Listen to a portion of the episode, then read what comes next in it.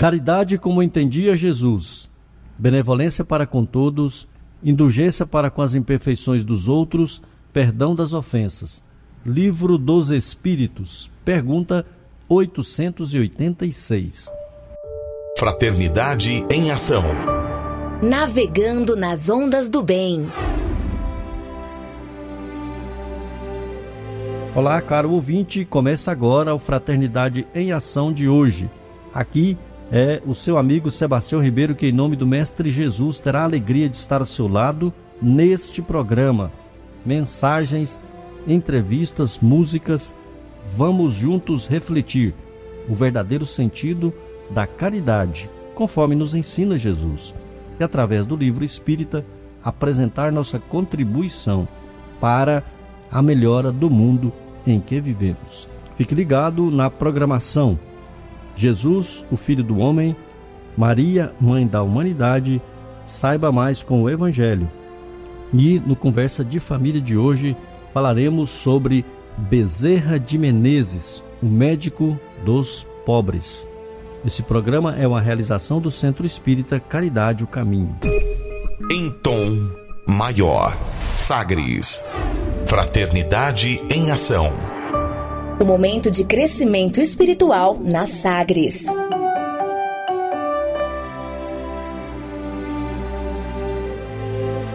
Estamos com os amigos que fazem o programa conosco. Nossa amiga Mônica Fernanda. Tudo bem, Mônica? Tudo bem, com grande alegria estar aqui novamente. Um abraço para todos os ouvintes, é uma, uma alegria. Também conosco, já aqui no estúdio, nosso amigo Jonatas Procópio. Tudo bem, Jonatas? Tudo bem, Sebastião? Graças a Deus, estamos aqui mais uma vez e que a gente possa aprender um pouco mais e passar um pouco das nossas experiências. Bem, vem aí a mensagem inicial e a nossa prece. Pelo Espírito Emmanuel, psicografia de Francisco Cândido Xavier, livro Linha 200, lição número 7, página 38. Todo desejo é rogativo endereçado às forças sublimes que governam a vida. E toda realização em nosso caminho é oração atendida por semelhantes poderes. Toda aquisição, porém, exige pagamento e toda conquista tem o preço que lhe corresponde. Acharás o que procuras, disse o Senhor, mas pagarás igualmente pelo que receberes. Pede a beleza física, tê-la-ás realmente. Todavia, as tentações de natureza inferior multiplicar-se-ão aos anseios. Roga riqueza material e de certo atingir-lhe-ás o patrimônio amoedado na terra, mas tua aflição, na defesa da posse, reduzirá o teu círculo de alegria solicita o brilho da fama e, sem dúvida, a popularidade fulgará em teu nome. Entretanto, a tua paz sofrerá golpes rudes. Insiste na materialização de teus propósitos pessoais, nas linhas obscuras da leviandade do egoísmo, e incontestavelmente receberás a experiência que exiges. Contudo, em teus erros, encontrarás o elixir amargo destinado à própria cura. Aprendamos a procurar a felicidade, não propriamente conosco, mas em companhia de Jesus, nosso Mestre e Senhor.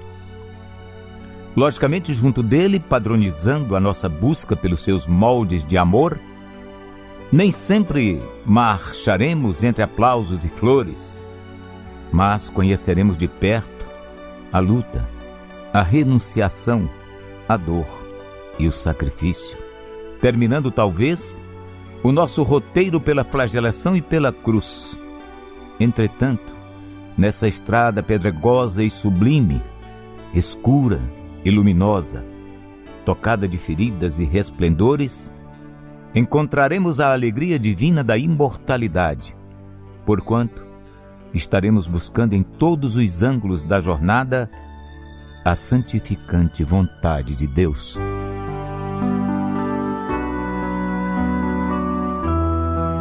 Elevamos o nosso pensamento ao Mestre Jesus, que possamos sentir a Tua presença em nossos corações, que acima de tudo possamos pedir ao Pai Maior a Tua bênção para os nossos lares. Agradecer pela oportunidade bendita de estar aqui com novas tarefas, tendo a oportunidade de fazer o bem, que cada um de nós possa refletir neste momento o que eu tenho feito para agradar ao nosso Senhor Jesus, o que eu tenho feito para auxiliar o meu próximo, como tenho amado a Deus acima de tudo. Que possamos, através de uma reflexão dentro do nosso coração, sentir a presença desse Mestre no amor do próximo, que possamos honrar aquilo que Jesus veio e caminhou durante um tempo neste mundo para trazer a sua mensagem: amar o próximo como a ti mesmo e o Pai acima de tudo. Senhor Jesus, que possamos aprender um dia a amar realmente de coração e que possamos todos os dias refletir em Teu nome. Que assim seja. Sagres. Dicas para reforma íntima. Amigo ouvinte, a reforma interior é a grande meta de todos nós que somos seres eternos. Para nos auxiliar, a editora Alta de Souza publicou a Agenda Reforma Íntima para que, ao acordarmos e durante o dia também, tenhamos pequenos lembretes desse nosso desejo de melhora. Ouça agora algumas dicas do seu programa Fraternidade em Ação para a nossa reforma íntima. Agenda de Reforma Íntima, reflexão e vivência em torno do Evangelho. Ora o Senhor encaminhe os vossos corações no amor de Deus e na paciência de Cristo. Tessalonicenses capítulo 3, versículo 5. Meta do mês: cultivar a perseverança e combater a desistência. Não te esqueças de que o êxito seguro não é de quem o assalta, mas sim daquele que sabe agir, perseverar e esperar por ele. Emmanuel, no livro Fonte Viva.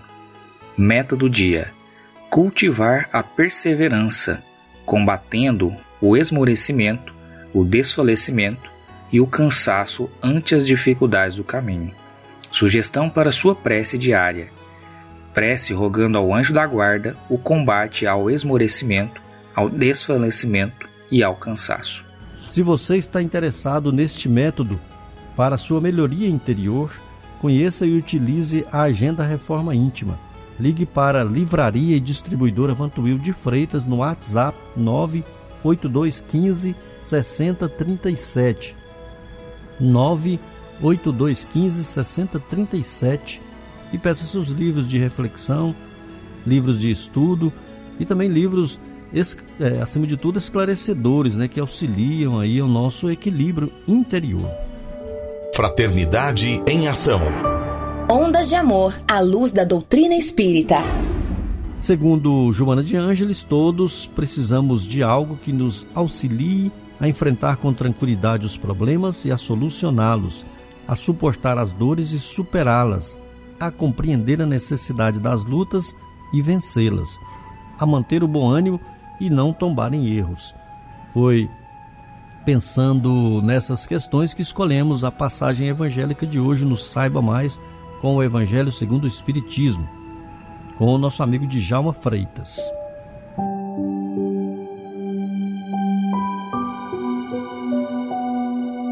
Olá, amigos, irmão em Cristo, que a paz de nosso Senhor Jesus esteja em nossos corações. Hoje iniciaremos o capítulo 6, o Cristo Consolador. E ele começa assim: o jugo leve. Vinde a mim todos vós que sofreis e que estáis sobrecarregados, e eu vos aliviarei. Tomai meu jugo sobre vós e aprendei de mim que sou brando e humilde de coração, e encontrareis repouso de vossas almas, porque meu jugo é suave e meu fardo é leve. Se detalharmos essas palavras do Cristo, são palavras de tanto consolo, de tanto amor, de tanto carinho por nós, que só mesmo um ser superior, um ser que irradia perdão, paz, amor, poderia dizer essas palavras, principalmente para nós que passamos por dificuldades, sofrimentos e no desespero nos buscamos aonde socorrer. E Jesus veio afirmar, veio nos garantir, né? Que bastasse tomar o jugo. E o que é esse jugo? Ah, é uma peça que se põe na canga, conhecido também como canga, que se põe em pareias de boi, para que ele obedeça aquele trajeto, para que ele siga aquele caminho sem se rebelar. Então a simbologia do jugo nessa parábola é isso, para que sejamos obedientes às ordens do condutor. E quem é o nosso condutor senão Deus nosso Pai? A palavra julgo também diz respeito a essa observância dessa lei de Deus, que Jesus trouxe uma vez entendida e aceita, ela estabelece um vínculo de obediência que leva o homem, através do seu esforço, da sua insistência em buscar praticá-la. E ainda também nessa passagem diz respeito à confiança em Deus. Jesus diz que não importa o que nós fizemos ou fazemos, Deus nos ama independente da situação, e que ainda é preciso ouvi-lo, se entregar suas palavras, que nada mais é do que o amor. Irmãos, amigos, a partir do momento em que se julga e aceita essa, essa obediência, essa resignação, entendido que há um alívio e consolo, tornando assim esse fardo dessa nossa vida que ora passamos mais leve, mais leve e fácil de transportá-la, não é isso? E por que que isso acontece? Porque o sofredor, todos nós, quando passamos por dificuldades nesse mundo de hoje, mais problemas, mais dificuldade a gente tem presenciado, a gente passa a confiar mais nas leis de Deus, através da dor que estamos vivendo, do sofrimento, confiamos mais nesse amor de Deus. E ainda ele apresenta uma confiança no futuro, além de receber as lições que a gente vai aprendendo com esses momentos. E dirigindo-se ainda àqueles nossos irmãos que estão em sofrimentos, em dores atrozes, Jesus e dirige a toda a humanidade, por se percebemos todos nós que estamos reencarnados ou a reencarnar nesse mundo de prova e expiação, estamos passando ou vamos passar por sofrimento, por momentos de vicissitude na nossa vida, resultado de escolhas equivocadas do nosso passado. E olha como Jesus sabia que nos momentos difíceis, que suas palavras é, que é nos momentos difíceis, né, que as suas palavras, seus ensinamentos poderiam ser melhor compreendidos e aceitos, porque a dor provoca isso em nós, provoca a reflexão. Visto que quando estamos tudo bem, tudo, é, todo o vento é, soprando para o lado é, favorável, é, a maioria de nós, ainda muito ligados aos prazeres, aos desejos da terra, não nos sentimos em necessidade de serem confortados, achamos que nós não precisamos desse conforto. Dirigindo-se ainda, pois, aos que andam em sofrimento, está apenas escolhendo a melhor ocasião, ocasião para ser entendido. E o alívio que Jesus pode dar é o que vem da compreensão, da aceitação e do esforço da prática das leis de Deus, que é o jugo, que é a obediência. É saber que acima de tudo existe um ser superior, um Pai amoroso, Criador de tudo que existe, um ser perfeito, absoluto nas, quali nas qualidades, que nos criou a sua imagem e semelhança e nos criou para sermos perfeitos e felizes. É saber também, meus irmãos, que a morte só existe para o corpo físico, que a vida é eterna que o ser espiritual que somos todos continua vivendo e aprendendo através de encarnações e reencarnações. É saber, meus irmãos, meus amigos, que a morte só existe para o corpo físico, que a vida é eterna, que o ser espiritual que todos nós somos continua vivendo e aprendendo através de encarnações e reencarnações em meios diferentes, mas sempre interrelacionados uns com os outros. Que os que se amam continuem se amando, que os que se odeiam sempre tenham oportunidade de transformar o ódio em amor, que a evolução é um determinismo da lei de Deus e que ninguém a ela escapa.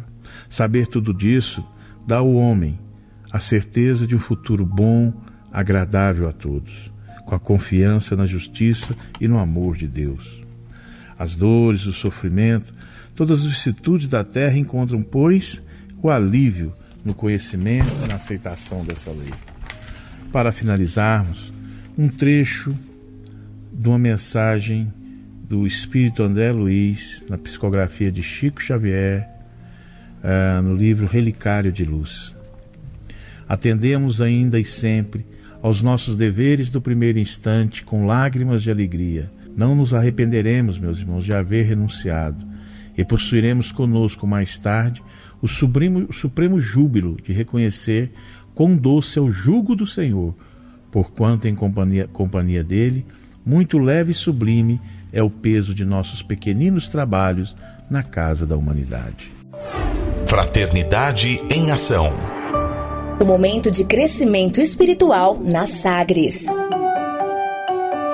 Conversa de família.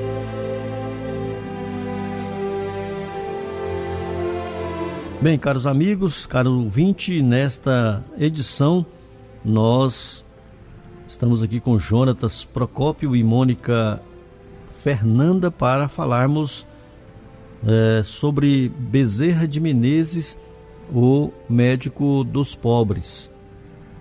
Bezerra de Menezes, que nos trouxe um, grande aprendizado, né, Jonatas, né, o, Mônica?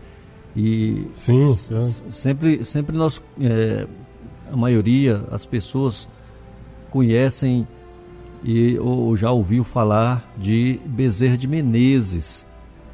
Bezerra de Menezes que é, vamos falar aqui, Jonatas e Mônica, da biografia né, de Bezerra. Bezerra que era aí do Nordeste, né? Bezerra era da, é, do Ceará.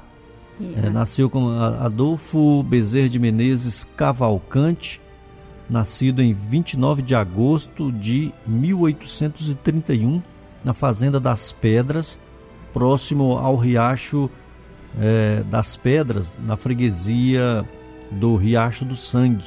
Hoje é município de Jaguaretama, Jaguaretama, no Ceará. Então, nosso Bezerra de Menezes né, tem até o registro de nascimento. Essa é uma aula que, que também se dá, é, é dada essa aula no Encontro Fraterno Alta de Souza, que é um grande treinamento de trabalhadores espíritas, né, é, um, é um treinamento de pessoas e querem trabalhar no voluntariado. Então tem esse curso Bezerra de Menezes, tanto no Encontro Fraterno Alta de Souza, como na Concafras, que é a confraternização das campanhas de fraternidade Alta de Souza e é o maior treinamento de voluntário, voluntariado espírita do mundo. Então a Concafras traz também esse curso sobre Bezerra de Menezes. Quem quer começar a falar aí um pouquinho sobre Bezerra e depois nós vamos complementando aqui, né? Mônica, Jonatas. Bem, Sebastião, é, Bezerra de Menezes, antes de mais nada, né, nós temos que observar que ele teve uma reunião, né, pra, no momento para ser é, reencarnado aqui na, na Terra, Sim. né, no, do Brasil aqui, que é a árvore do Evangelho. Então foi é, nessa reunião foi colocado para ele, né, que descerás a luta terrestre com o objetivo de concentrar as nossas energias no país do Cruzeiro, dirigindo-se para o alvo sagrado das, no, dos nossos esforços. Então a gente vê a grande. Quem falou isso para ele? Lá na reunião de Ismael. Ismael. O anjo Ismael. Ismael. Né? É, Ismael que... O anjo Ismael, que é considerado o, o, o patrono espiritual do nosso país, né? Do nosso país. país. É.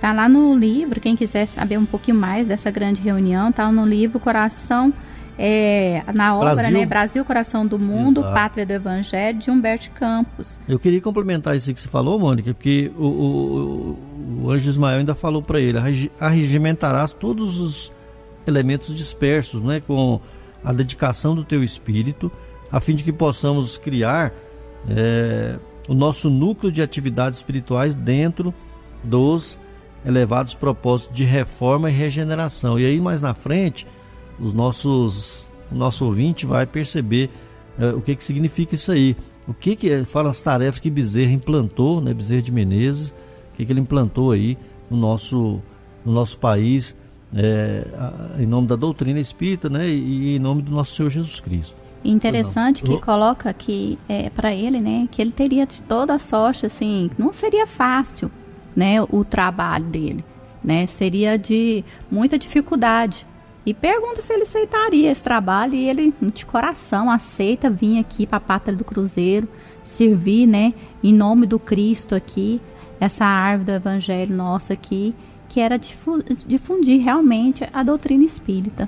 Sim. Então, é um grande trabalhador que nós temos que é, realmente pensar e celebrar e, e, relembrar esse espírito grandioso que teve, que teve a oportunidade de renascer em nossas terras. Pois Sebastião, não, é, lembrar que Bezerra de Menezes né, é, é, é um dos apóstolos de Jesus reencarnado na, na Terra, né? Porque ele foi o 13 terceiro é, foi o 13 terceiro apóstolo, né?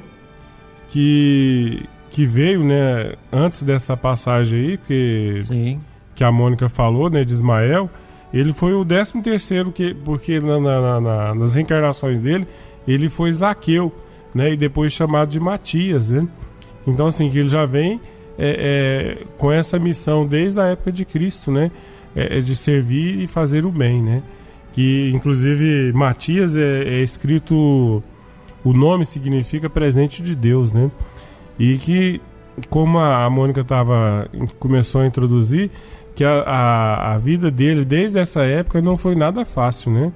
Que Zaqueu recebeu Jesus e Isaqueu também teve uma vida de sacrifício, né? Inclusive a sua morte foi uma morte trágica, né? E nas outras encarnações que, que, que a gente tem notícia do Dr. Bezerra de Menezes também foi, foi trágica, né? Mas que ele tem é, essa graça de ser o 13 terceiro apóstolo de Jesus. Então vamos falar um pouquinho sobre Zaqueu. Não, aí então. tem que contar um pouquinho da história, né, é, né, gente? Porque muitos ouvintes, né, sem saber quem era Zaqueu. curiosidade, né? né? Vamos falar só um pouquinho sobre Zaqueu, Onde então, que a gente pode encontrar? Jonatas. É, o Zaqueu, ele, ele foi aquele que que Jesus falou, né? Que... Aqui, eu tenho a passagem aqui, Jonas, para te contribuir, você...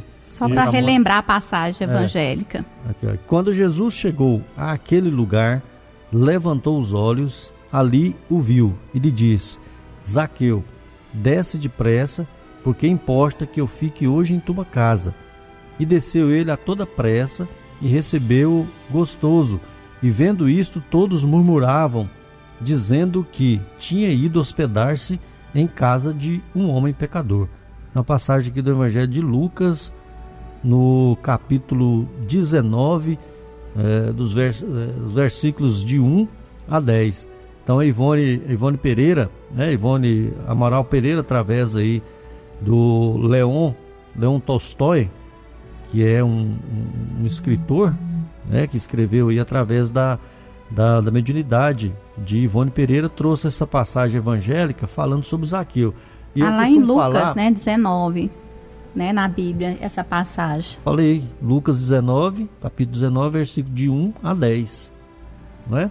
é e é uma, uma, das grandes passagens de, de, da Bíblia, né? Porque, é. na verdade. Do Novo Testamento. Porque às vezes nós ficamos falando na Bíblia, assim, é bom que nós esclarecemos para os nossos ouvintes, porque a Bíblia é contida dos dos do Velho Testamento, né, dos livros, né, que é, é mais na época de, de Moisés, né, é, é, anterior a Moisés, Moisés e aí o Novo Testamento vem da parte de, de Jesus, Jesus, né, para frente que é.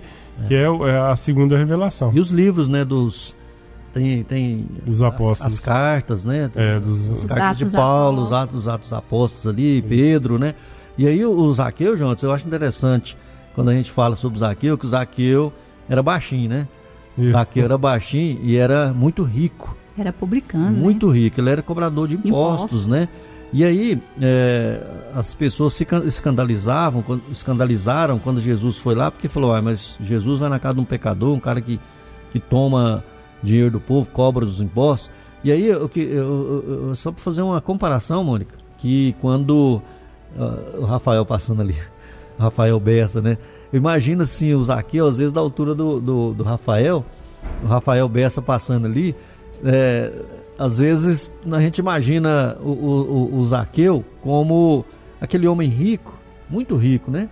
Que é, sai correndo na frente de Jesus, da multidão, e sobe numa árvore. Você imagina um cara rico, né? um cara rico sai correndo, um cara rico sai correndo e, e, e sobe numa árvore para ver Jesus. Então eu fico imaginando assim, um cara rico. Pensa num cara rico aí, Jonas. Pensou, né? Rafael, ué. Rafael Bessa. O Rafael é, é pequeno, é. grande nas ações. Eu falei para ele Corre muito, né? É, é, na Copa do Mundo lá, ele correu muito, inclusive deixou o chefe para trás quando o chefe machucou lá, né? O nosso amigo daí. É, mas não, mas ele tem um coração falei, grande igual o Zaqueu. O Rafael tem um coração falei grande. Falei só pra pensar, né? Ele, é, falei só pra pensar e já falou. Só pra saber, o, o assim, Jonas. João e Mônica, só, só pra finalizar aqui essa, esse raciocínio. Pois não. não, falar. só pra, pra defender meu amigo aqui, ó. O Zaqueu significa puro, tá, gente? Então, é puro e justo. Oh, o nosso tá irmão vendo? aqui, ó, foi justo, foi puro. É, deu socorro lá pra é. Vou defender meu amigo aqui do lado aqui. Rafael Bessa, grande repórter nosso aí da SAG 730. Bem, e das férias do Cajuru também. Então eu estava falando assim, João, só para fazer a comparação, que você imagina o, o, a, o, magnetismo do nosso Senhor Jesus, o tanto que ele atraía as pessoas. Zaqueu é, já tava, andava meio cansado, né, da, da, da, daquela vida que ele levava, de cobrador de impostos, de impostos, e a consciência dele estava um pouco pesada. Então você imagina um cara rico, um cara poderoso da época. É rico mesmo, né? e sai correndo e subir em árvore. Como é que um cara rico sai na frente da multidão, e por, por ele ser baixinho, né? Ele subiu na árvore para poder ver Jesus. Pois não. Não, e, e falar que a, a beleza de Jesus está nessa, né, Tião? Porque na verdade ele pegava, ele, ele, ele tinha o pobre, ele tinha o rico, ele, ele não tinha. É, é, todos eram escolhidos dele, né? Todos Exato. que queriam seguir é, era tinha vontade, porque Zaqueu tinha aquela vontade, né? E, e, e, fazendo um, um, um parâmetro da, das vidas do Dr. Bezerra, né? É, é, a vida do Dr. Bezerra foi mais ou menos como Zaqueu, né? Porque você sabe que o Dr. Dr. Bezerra tinha é, é, todo o dinheiro possível, né? Porque na verdade aquela época na fazenda, o, pai dele, a mãe, né, é, o, o, avô era, era ricos, né? E aquela fazenda era bênção porque ajudava as pessoas, né? Ali na, seu pai era um, um capitão, né, de, de, de, de polícia. Então, é, em vez de ser aquele cara brabo, né? Não, ele exercia a caridade, né? Então, assim, é, é, isso é que a gente vê a beleza da, das encarnações e da, e da purificação. Ô, Beijo. só para só para nós ir para o intervalo, Mônica, uhum. pois não. Só passando aqui com o nosso amigo começou a falar um pouquinho das reencarnações de Bezerra de Menezes, lá no livro, né? Quem quiser ter uma curiosidade maior, é procurar a obra de Chico Xavier, Ave Cristo, Lá está registrado também uma encarnação de Bezerra, que é o Quinto Varro.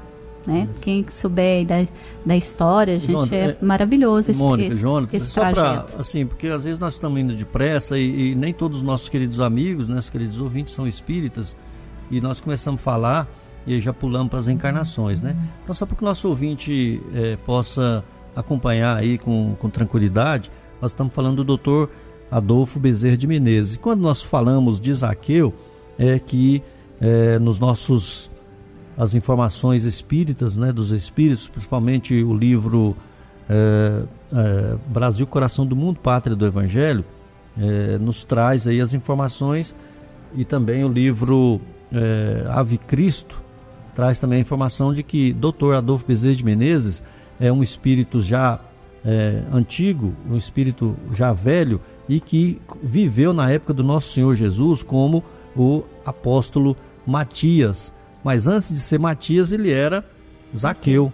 Né? E aí, quando as pessoas naquela época eles se convertiam né, a uma crença, trocava eles de nome. trocava de nome. Então, o Zaqueu virou o 13 terceiro apóstolo, que é Matias, Sim, Matias. Que, é que quando Judas saiu do apóstolo, da, da, da equipe, ficou, é, ficou 11, né? E entrou o, o Matias. É só para assim, é, didaticamente, né, Jorge? Isso, pra... é para mostrar para as pessoas, né? Porque. Quer dizer, nós falamos de é... pressa aqui, porque na linguagem espírita todo mundo entende, mas. Transcorreu rápido. Foi né? rápido demais. Nós vamos é, fazer. É que nós falamos, fizemos um resumo, né? E já partimos para as encarnações dele, né? Que... É, a Mônica tinha, tinha programado de outra forma ali, ia entrar, mas foi bom que o Jonas antecipou, que aí nós é, nós não tinha combinado essa parte com a Mônica, e mas o João já fomos mandando, fomos mandando é brasa. Eu estava preocupado nessa, na, na, na, no, no ciclo da, da história. É, é que a, a, Mônica é professora, a Mônica e o Jonas é professor, são professores, eu não sou, mas aí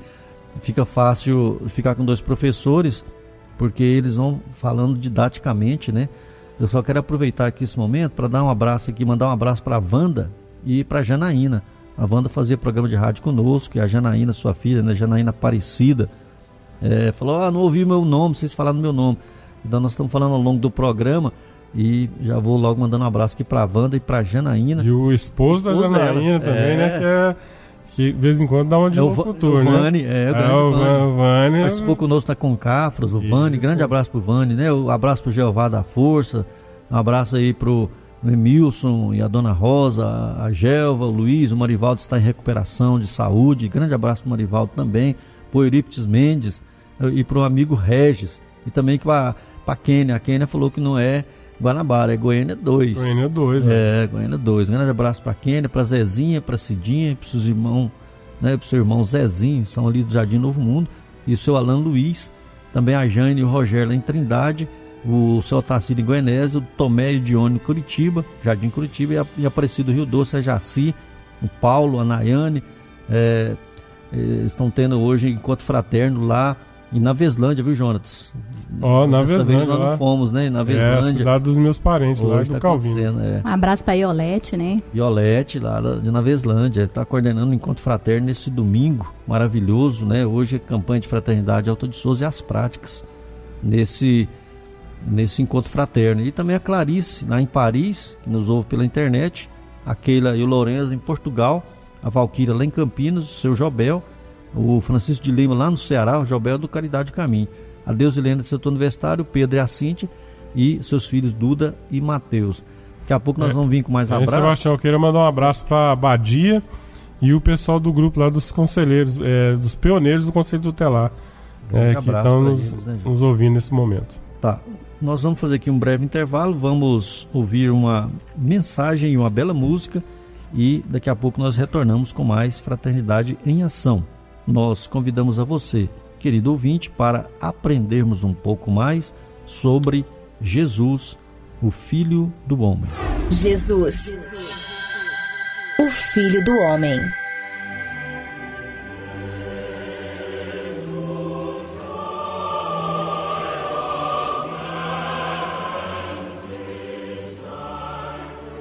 Jesus e livre-arbítrio, pelo Espírito Emmanuel.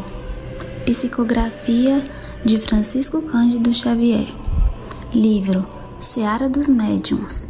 Lição número 63, página 175. Em matéria de respeito ao livre-arbítrio, reparemos a conduta do Cristo junto daqueles que lhe partilham a marcha. Companheiro de João Batista, não lhe torce a vocação. Em circunstância alguma, encarcera espiritualmente os discípulos em atitudes determinadas. Ajuda sem pedir adesões. Ensina sem formular exigências. Escarnecido em Nazaré, onde fixar a moradia, não procura evidenciar-se. Renova Maria de Magdala, sem constrangê-la não ameaça Nicodemos, porque o doutor da lei não lhe compreenda pronto a palavra. Não exibe poderes divinatórios para impressionar o sinédrio. Permite que Pedro o renegue à vontade. Deixa que Judas deserte como deseja. Confere a Pilatos e Antipas pleno direito de decisão. Não impede que os amigos durmam no horto, enquanto ora em momento grave. O sireneu, que se destaca, a fim de auxiliá-lo no transporte da cruz, é trazido pelo povo, mas não rogado por ele mesmo. E ainda depois da morte, volvendo ao convívio dos irmãos, de ideal, não tem qualquer bravata de interventor. Entende as dúvidas de Tomé. E quando visita Saulo de Tarso, às portas de Damasco, aparece na condição de um amigo, sem qualquer intuito de violência. Onde surge, o Mestre define a luz e o amor em si mesmo, indicando, no próprio exemplo, o roteiro certo, mas sem coagir pessoa alguma nessa ou naquela resolução. Quando quiseres verificar se os espíritos comunicantes são bons e sábios, rememora o padrão de Jesus e perceberá que são realmente sábios e bons se te ajudam a realizar todo o bem com esquecimento de todo o mal, sem te afastarem da responsabilidade de escolheres o teu caminho e de seguires adiante com os próprios pés. Momento musical.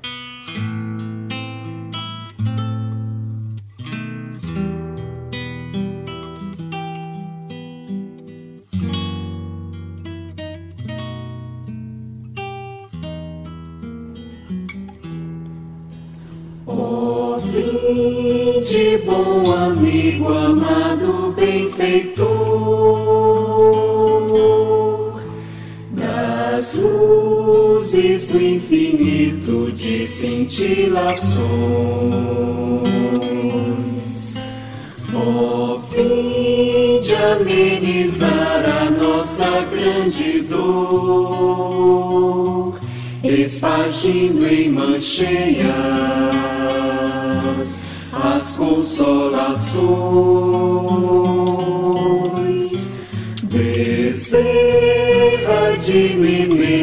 Servo do Senhor,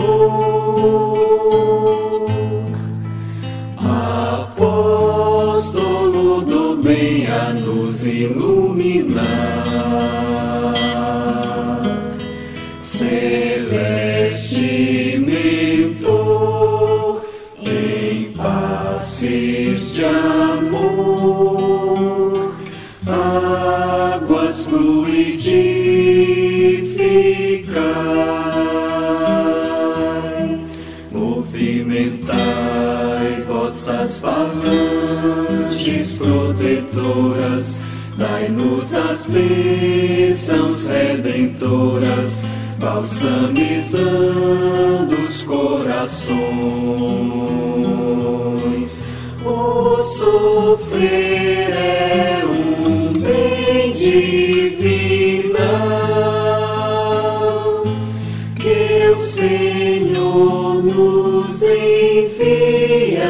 do astral é o cadinho imortal da perfeição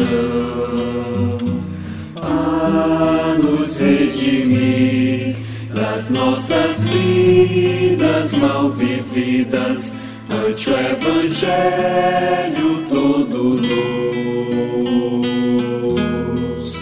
Sois a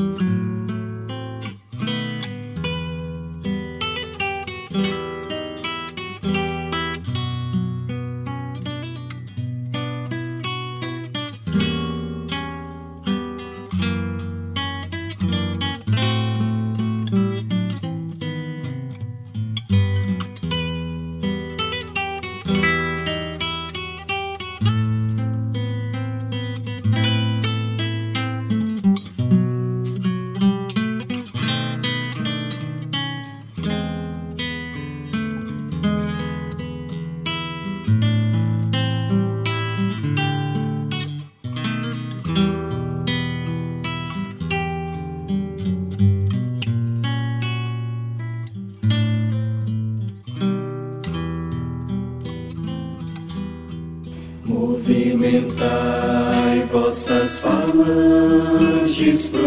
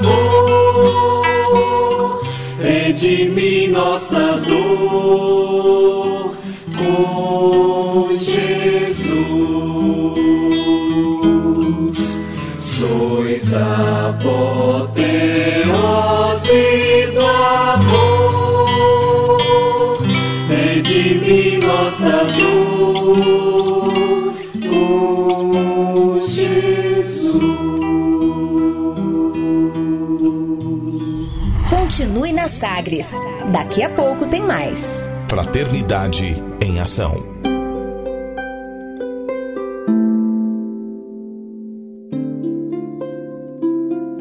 De onde eu vim? Existem espíritos? Posso nascer de novo? Por que sofremos tanto? Existe vida depois da morte? Para onde vou depois da morte? O que é reencarnação? O que é mediunidade? Amigo ouvinte, as respostas a essas e a tantas outras questões você encontrará conhecendo a doutrina espírita em seu tríplice aspecto: ciência, filosofia e religião.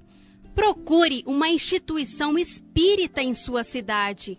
Participe das reuniões públicas. Conheça, leia e estude o Espiritismo e se beneficie com as suas luzes.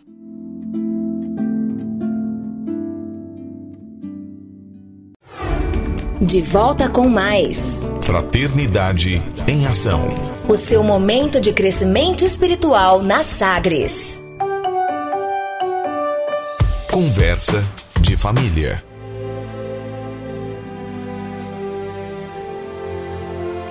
Nós voltamos com o nosso bate-papo aqui, a nossa roda de conversa aqui no nosso programa Fraternidade com os irmãos, nossos amigos Jonatas Procópio e Mônica Fernanda. Nós estamos falando a respeito de Bezerra de Menezes, doutor Adolfo Bezerra de Menezes, médico, né, foi político e, e- e, inclusive foi presidente da FEB e vamos falar mais sobre o doutor Bezerra de Menezes. Nós estávamos falando no, no- no intervalo, Mônica e, e Jonas, a respeito das, das reencarnações de Bezerra de Menezes, que ele foi Zaqueu e depois trocou de nome, Matias, né, que ele, Jesus pernoitou na casa dele e ele falou, ó, dou metade dos meus bens se, né, se prejudiquei alguém.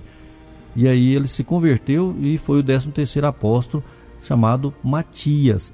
E no livro Ave Cristo, no livro Ave Cristo, eh, Bezerra de Menezes reencarnou como quinto varro. Pediu aos espíritos superiores que ele não necessitava mais de eh, caminhar, de reencarnar no, no plano terreno, então ele pediu encarecidamente permissão para que pudesse eh, reencarnar para ajudar o seu filho, que estava com dificuldades espirituais, né? Então, é, muito apegado às coisas terrenas estava é, com dificuldades para retornar no plano espiritual de forma digna. Então, ele pediu socorro e os espíritos falou que ele correria risco, né? De ele não precisava mais reencarnar no plano terreno, na Terra. Então, ele pediu e foi concedido para ele 100 anos é, de reencarnação. Então, ele reencarnou como quinto Varros para socorrer seu filho e depois de um tempo ele morreu aí, né? O, o filho era Tassiano. É, o, o- o- quinto varro foi um venerando cristão do século II que por amor a Jesus erguera aí nas galhas um lar para crianças, crianças órfãos, a fim de atrair aí a figura cruel do seu filho Tassiano que necessitava aí de dulcificar o coração. E ali então é, é uma personagem amorosa aí que ele prepara para o advento de salvação para o seu filho. Então ele reencarnou como quinto varro e morreu queimado. E depois, nessa mesma, né, na, na, nesses mesmos 100 anos, é, ele desencarnou em torno dos 40 anos e reencarnou novamente como quinto Celso, né, que aí é o filho do Tassiano. Ele reencarnou como o, o que seria o neto, né? O quinto Varro veio para ajudar o Tassiano e morreu antes, né, com uns 40 e poucos anos. E aí ele reencarnou novamente como quinto Celso, filho. Ele reencarnou como quinto Varro, pai do Tassiano, e depois reencarnou novamente como filho do filho dele, né, do Tassiano. E foi uma luta realmente é, dolorosa desse espírito valoroso aqui na Terra. E ele conseguiu resgatar seu filho para é, o, o, cristianismo, né? Que naquela época o cristianismo era muito ainda combatido. Depois ele reencarnou no livro, é, conta Ivone Pereira, no livro Nas Voragens do Pecado. Nas Voragens do Pecado são é um livro é, mediúnico, né? Isso. Que traz ali a reencarnação de Ivone Pereira, que ela conta lá que Carlos Felipe I foi massacrado aí na noite de São Bartolomeu, naquela, né, Jonathan, naquela quando foram massacrar todos aqueles é, protestantes, protestantes da, época, né? da época lá de, né, que ficou ficou assim dolorosamente impresso na na, na, na, na história, história, na né? história cristã a noite de São Bartolomeu, né, 24 de agosto, em que os protestantes foram massacrados pelos cristãos da época. Então, Carlos Felipe I também era a reencarnação de Bezerra de Menezes. E a Mônica já falou né, do, do da reunião no mundo espiritual em que é, Ismael, patrono do Brasil, é, do Brasil, convidou Bezerra de Menezes para reencarnar no plano terreno, já agora, né? E Bezerra nasceu em 1831 e 20, 29 de agosto. Então, nós fizemos esse pequeno resumo para falarmos de Bezerra de Menezes aqui como, como médico, né, Mônica, para falar como médico, é, que ele fez medicina, Lá saiu do Nordeste curso, do Ceará, né? não foi, foi fácil. Exatamente, foi para o Rio de Janeiro. As dificuldades que ele inventou, enfrentou foram enormes, né? Imensas. Eu queria falar da. Vocês sabem da história do aluno de matemática? É, pode contar, ela é Você quer bom. contar? Eu Tranquilo. conto a outra parte lá. É, então, o, o Jonatas, naquela época tinha muita dificuldades de dinheiro, né? E uhum. Bezerra de Menezes estava fazendo medicina. Precisava concluir o curso. É, precisava concluir o curso e sem dinheiro, os estudantes aí sabem como é que é isso, né?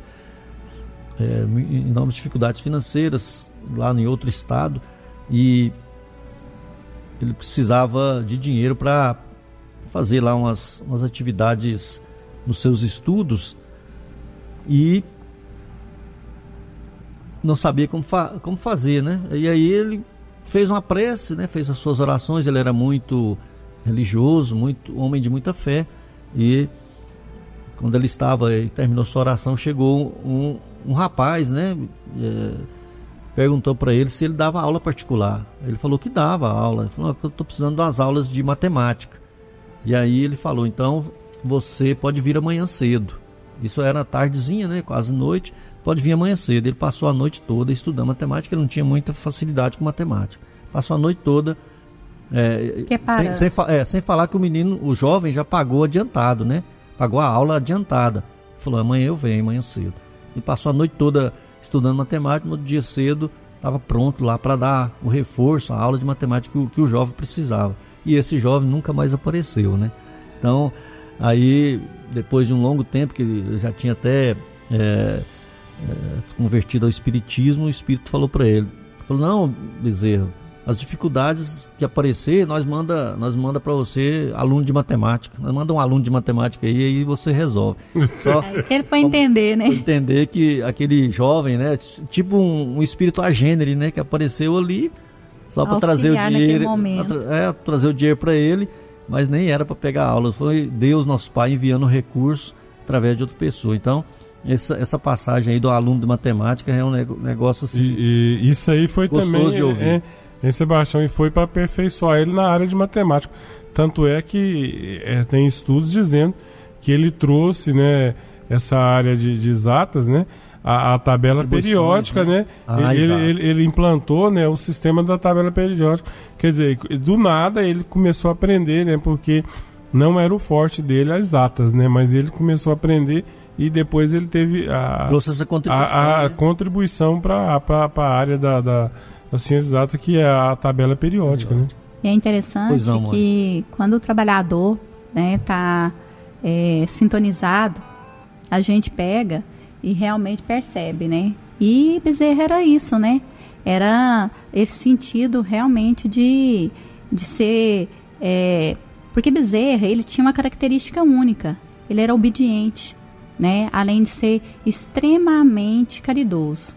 É onde que a gente vai entrar, né, Sebastião, falando sobre depois ele casa, né? Depois desse período da, com a primeira esposa, ele acaba ficando viúvo, né? Foi pouco tempo com essa esposa, Quatro anos. né? Muito pouco. Teve dois filhos, né? Se vê com duas crianças pequeninas, né? Ele abalou muito, né? Foi o que abalou muito ele quando ele é, desencarnou. é, quando a sua sua esposa faleceu, ele ficou muito muito abalado moralmente, né?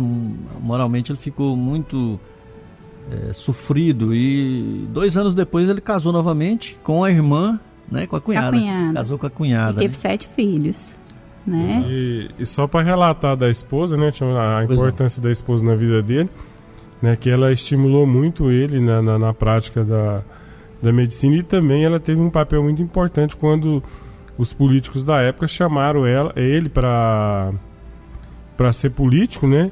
Ele falou assim, vai falar com a minha esposa, né? Quer dizer, jogou para cima dela pensando que ela ele não queria ser político, né?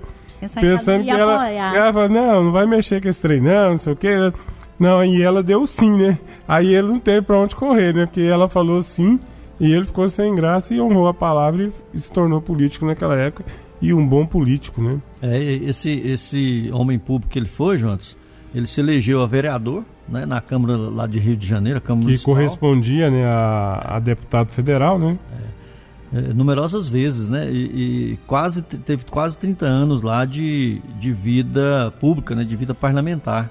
É, e ele, ele, como parlamentar, ele criou uma coisa muito importante naquela época, que foi o banco de leite materno, né? quer dizer, na época do, do Império, pra- é, é, naquela época, né, da, da- ele, ele lançou o banco de leite materno. Ó, ó, veja a, a profundidade visão disso, desse- né? visão É, eu que futuro, ultimamente ando mexendo com Humanas questão de maternidade, né? Da, da, da maternidade de Anápolis, com, com o nosso amigo Toninho lá.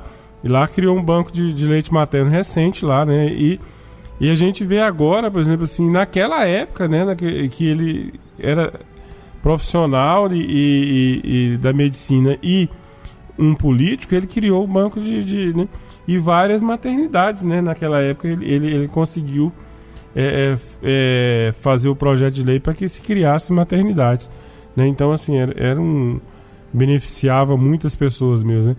Outra curiosidade, Tião, você sabia que naquela época como político ele, ele já pregou a questão da, do saneamento básico, né? E banheiros nas feiras, né? Que é um dilema que nós temos hoje, até hoje, né? hoje. Ah, nas Banheiros feiras públicas, né? Quer dizer, hoje que a gente ainda tem, né? Hoje, graças a Deus, tem esses banheiros químicos, né? Que a prefeitura está disponibilizando para as pessoas. Mas antigamente não tinha, né? A pessoa ficava ali trabalhando o dia todo e não tinha um banheiro para usar. E o Bezerra, naquela época, ele preocupou com isso, em criar esses banheiros para as pessoas. E interessante Pois não. também a questão da luta do. da- ele lutava pela escravidão, né? Da questão da, da abolição. Contra né? a escravidão, é isso. Escravidão, é. né, com reformas. Então ele, ele é, até conta lá da fala da parte aqui da, das medidas, né, na qual ele fazia coro ali para poder realmente defender, E- né, ali a, a aquele momento tão terrível que estava Em acontecendo. Mônica, e por isso ele tinha muitos inimigos, né? Isso. Porque é, é, ele fala lá que ele não tinha lado, né? Porque ele ia pro lado dos republicanos, o povo não gostava porque ele tinha. é, é, uma- assim, era livre para pensar em prol das pessoas. Ia pros liberais e os liberais também não gostavam porque ele, ele era muito adiante na, na frente À deles, frente, no né? pensamento, em servir a, a, a humanidade, né? Então, é, ele, na verdade, ele não tinha, se falasse assim, ele não tinha, ele era um político só, né? Porque os dois lados da política naquela época não, não gostava da atuação dele, porque ele, é- veja bem o que nós acabamos de falar, o que, que ele fazia em prol é, do Da ser humano, mesmo, do ser da, humano. da humanidade, né? Quer dizer, uma pessoa que preocupava naquela época com a maternidade, com, a- com aleitamento materno, com, com banheiros na- na- nas feiras, né? E, e- e com a educação da- dos filhos.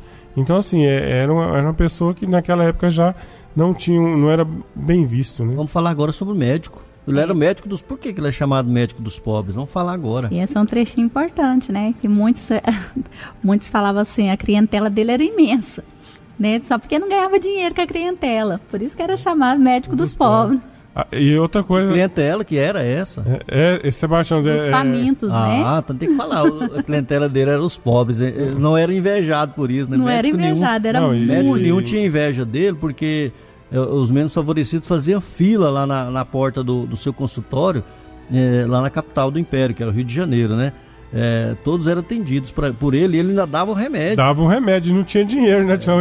Ele era pobre mesmo É também, a história né? do anel, que ele inventou É que- um anel de formatura para comprar remédios para os pobres. Então ele atendia, Tamanha bondade dele, né, Tião? atendia todos exemplo, os pobres, né? A multidão de gente ali na, na, na, na porta do, do, do consultório, ele atendia todos e aquele que não podia comprar o remédio, ele ainda dava o remédio ainda. É, Então, isso ele- é- por isso que ele é chamado. Agora, Jonas, tem um negócio Não, que fala é- aqui do, sobre o- a- Só um detalhe aqui, tinha um negócio do, dos pobres, né? Que Sim, na verdade ele teve duas ideias, né? Ele, ele tinha uma ideia de servir os pobres e, e ele, ele tinha que montar um consultório. Ele montou dois consultórios nessa época. Né? Um consultório para os pobres e um consultório para os ricos, né? Que ele falou assim: não, eu, eu recebo lá dos ricos e e vou servir os pobres. Mas ele não tinha nome naquela época como médico, então é, é, ele não atendia os ricos, né? Então a, a clientela básica dele foi dos pobres, né? Então assim, é, deixou de mão lá os ricos e foi atender realmente os pobres. Tem Até jeito, porque né? não tinha jeito, né? Porque ele chegava. tempo era é, mesmo. é, ele chegava cedo e saía de madrugada, né? Tanta gente que precisava de um médico É, naquela ele deixou aqui para os médicos, e aí tem um amigo nosso, o doutor Napoleão, lá de Cristalina. Quando eu chamo ele de, de doutor, ele fala, rapaz, doutor era, doutor era Bezerra, eu sou um simples médico, né? Por quê? Porque o doutor Bezerra de Menezes, ele deixou aqui algumas, essa frase aqui, ó, por exemplo, o médico não tem o direito de terminar uma refeição, nem de escolher a hora, nem de perguntar se é longe ou perto, quando um aflito qualquer lhe bate à porta o que não, o que não acode por estar em, eh, com visitas, por ter trabalhado muito e achar-se fatigado, ou por ser alta noite, mal o caminho ou o tempo, ficar longe ou no morro, o que, eh, o que sobretudo pede um carro a quem não tem como pagar a receita, ou diz a quem chora à porta que procure outro. Esse não é médico, é negociante de medicina que trabalha para recolher capital e juros dos gastos da formatura. Esse é um infeliz que manda para outro o anjo da caridade que lhe veio fazer uma visita e lhe trazia a única espórtula que podia saciar a sede de riqueza do seu espírito. A única que jamais se perderá nos vais-vens da vida. Então, o, o Dr. Bezerra de Menezes ele tem essa Um exemplo, né? é, esse exemplo de, de médico que a medicina para ele realmente era um, um doutorado assim no sentido de socorrer é, as pessoas e que não colocava é, é, barreiras, empecilhos. Servir, né? Tanto é, Tião, que A Mônica A- a- levantado a mão, mas pode a, a aí. família dele toda queria que ele fizesse direito, né? Porque médico não, É, não, não chegava a lugar nenhum, que médico era só atendia as coisas, queria que ele fosse da área jurídica, né, Mônica? Não Exato. sei se a Mônica ia falar isso, né? é. Não, Foi é bom você acrescentar isso aí, Juntos, para só. termos a ideia, né? Porque às vezes, a- É, porque na época o em povo. vez de ser a- médico, ser advogado, É. né? ganha muito mais dinheiro. Hum. Pois não, mano. É só dar um exemplo, né? Nós vemos aqui ó, muitos pais de família, né? O- a gente que é da área da educação, a gente percebe, né? Que muitas pessoas, né, têm aquela questão do, da riqueza. Né? Então a medicina hoje é símbolo, né, para constituir riqueza, assim como o direito, a área de engenharia. Mas nós temos que lembrar, como Bezerra de Menezes, a função dessa tarefa, né? Se nós somos educadores, se nós somos é, médicos, se somos engenheiros, se somos advogados, que nós possamos é, colocar acima de tudo a nossa profissão em torno do próximo, né? E não em torno da, da, da, da riqueza. Porque muitas das vezes, como Bezerra, Bezerra poderia ser é, é, colocado a sua tarefa diante da riqueza, né? E conseguir aí, né, grandes consultórios aí, famados e tudo, mas no entanto ele foi servir, né? Sem distinção. Então foi muito bom, porque a gente vê que é, é um grande exemplo, um exemplo que tem que ser é, copiado, que Bezerra de Menezes tem que ser copiado tanto na área política como na área da medicina, que nós vemos aí quantos médicos hoje fazendo tanto erros, né? Qualquer e, é, área aí serve Bezerra. Vamos pegar o exemplo da, da, de como ele era, um cidadão exemplar. Vamos falar agora, Mônica, também, Jonatas, da volta dele à religião. Porque, na, na verdade, nós, quando vamos para os nossos estudos, a, às vezes dá a impressão que nós abandonamos a religião, né? E aí ele conta aqui a sua volta à, à religião. É, que um dia um companheiro dele de consultório trouxe um exemplar da Bíblia, né? Da Bíblia é, cheia de estampas, né? Muitas estampas bonitas e tal. E aí ele pegou o livro, né? Não para ler, que ele já tinha eh, já não tinha mais aquele tempo né, de ficar lendo livros. E aí ele ele queria ver as estampas, né? Realmente aquela curiosidade infantil de ver as figuras. E ele passou tudo, passou todas as lições, as é, as lições, não, passou todas aquelas estampas em revista e no final é, ele sentiu o desejo de ler aquele livro, né? Que, que, que encerrava as crenças que ele havia perdido. E também porque era vergonha para ele, né, um homem de letras, dizer que nunca tinha lido a Bíblia.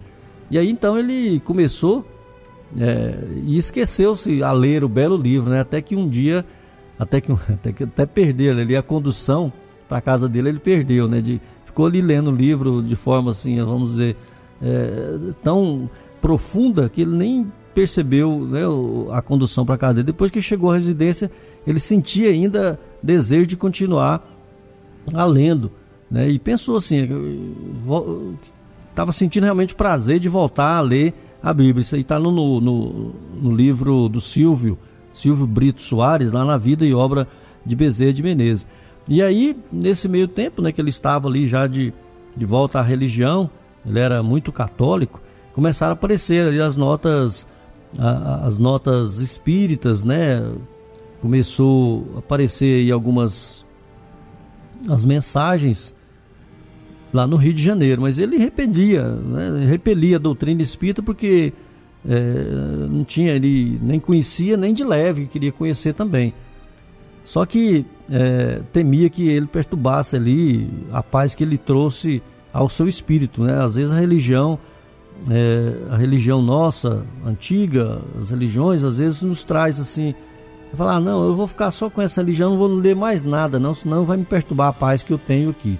Isso muitos de nós, muitos de nós têm essa, essa, esse entendimento, né? Que às vezes o que eu leio acima de, da minha religião vai atrapalhar ali a minha paz. Então, um colega dele um dia trouxe o livro dos Espíritos para ele, né, o do Allan Kardec, que é um livro de perguntas e respostas, um livro de 1019 perguntas e respostas. E deu presente para ele por cortesia, e ele aceitou por cortesia mesmo. E aí ele morava na, na Tijuca, né? É, tá no Rio de Janeiro. Ele estava no, ele tava no, no, Rio de Janeiro, Tijuca era um bairro, né? Ele pegou o, bonde, que era uma hora de viagem, né? Do, ele fez essa viagem de bonde ele embarcou com o livro e quando chegou no final da, de uma hora ele tinha conseguido ler o livro inteiro, né? E aí logo ele falou, é, não irei para o inferno que se eu ler isso, né? Ele pensou quando ele estava começando a ler, falou, ah, não vou ler, não vou para o inferno para ler esse livro aqui. E depois ele, né, é até ridículo, ele disse, confessou que era ignorante que de uma filosofia quando tem estudado aí todas as escolas filosóficas. É, ele lia, mas não encontrava nada de novo ali. Na verdade, ele estava sentindo que ele era, né, ele até falou, ele era espírita inconscientemente, era um espírito de nascença. Está lá no livro Reformador, na revista Reformador, de 15 de julho de 1980, 1892.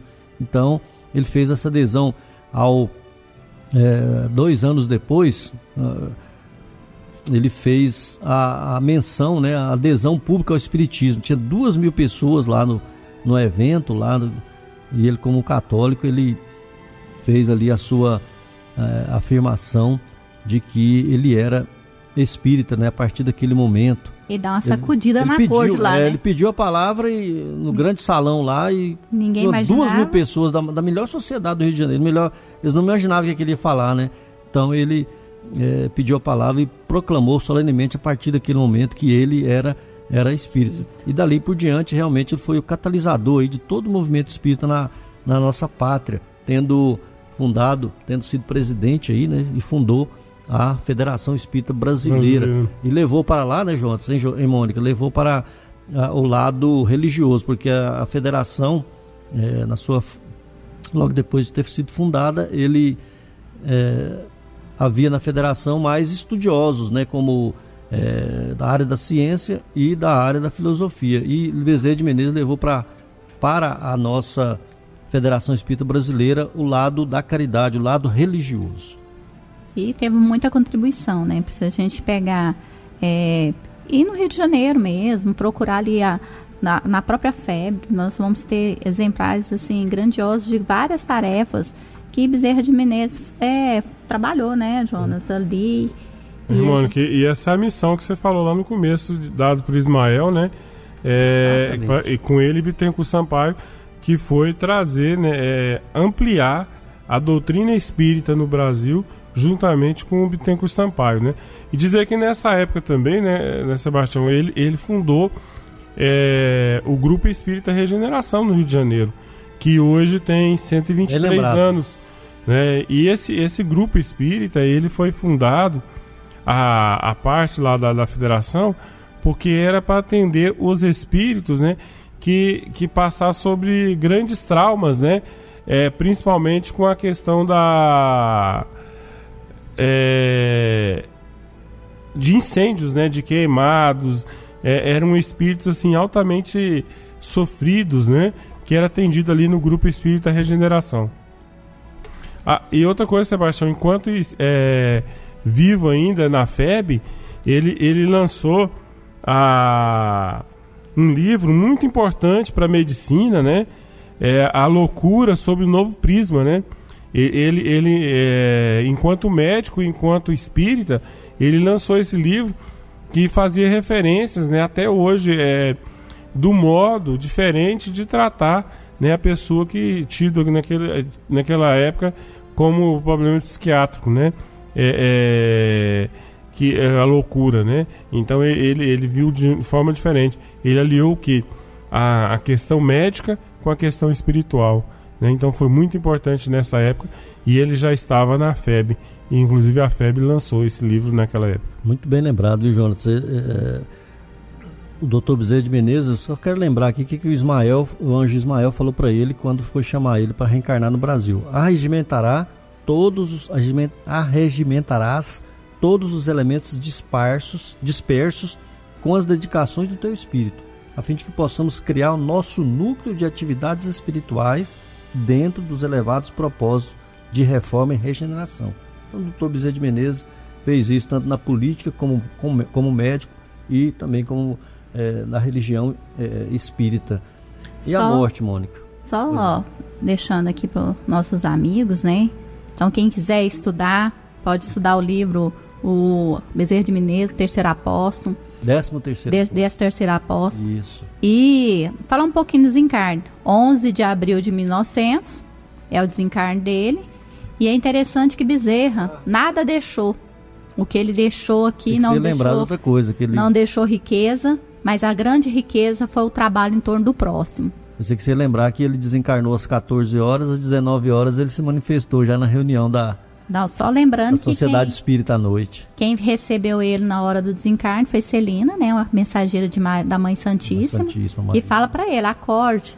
Ele vai se desperta no mundo espiritual e Celina mostra para ele, né, ele ouve assim um couro, né, muito Tamanha maravilhoso, beleza, né?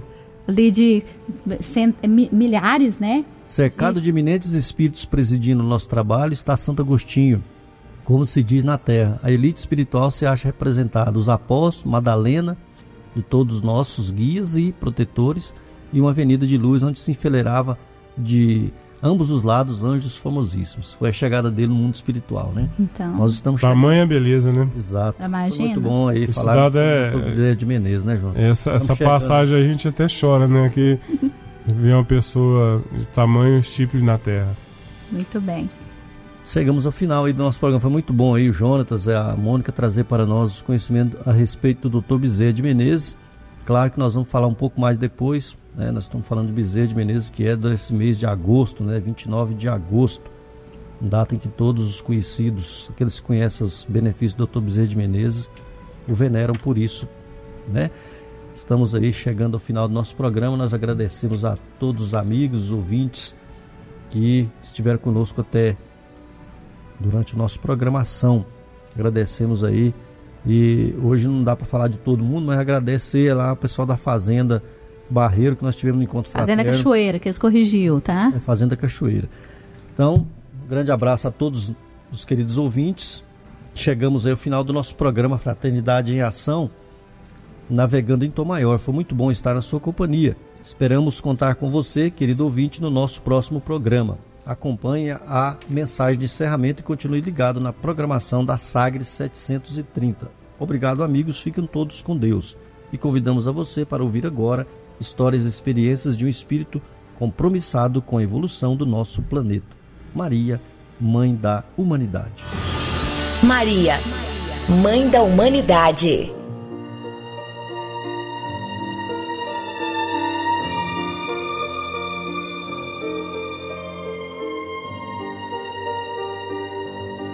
Do livro Maria, Mãe de Jesus. Mãe, ó minha Santa Mãe, era bem certo o que entre as preces maternas estendias as tuas mãos sobre os meus tristes dias, quando na terra que era o meu deserto. Nos instantes de dor, bem que eu sentia as tuas asas de anjo da ternura, pairando sobre a minha desventura, feita de prantos e melancolia. Flor ressequida era eu, e tu o orvalho que me nutria, pobre e empalecida. Era a tua alma a luz da minha vida, meu tesouro, meu dúlcido agasalho. Ai de mim sem a tua alma bondosa que me dava a promessa da esperança, raio de luz, de amor e de bonança, na escuridão da vida dolorosa. E que a felicidade doce e pura, a que senti após a treva de morte, findo o terror da minha negra sorte, quando vi o teu rosto de ventura. Então, senti que as mães são mensageiras de Maria, mãe de anjos e de flores, e mãe das nossas mães, cheias de amores, nossas meigas e eternas companheiras. Alta de Souza.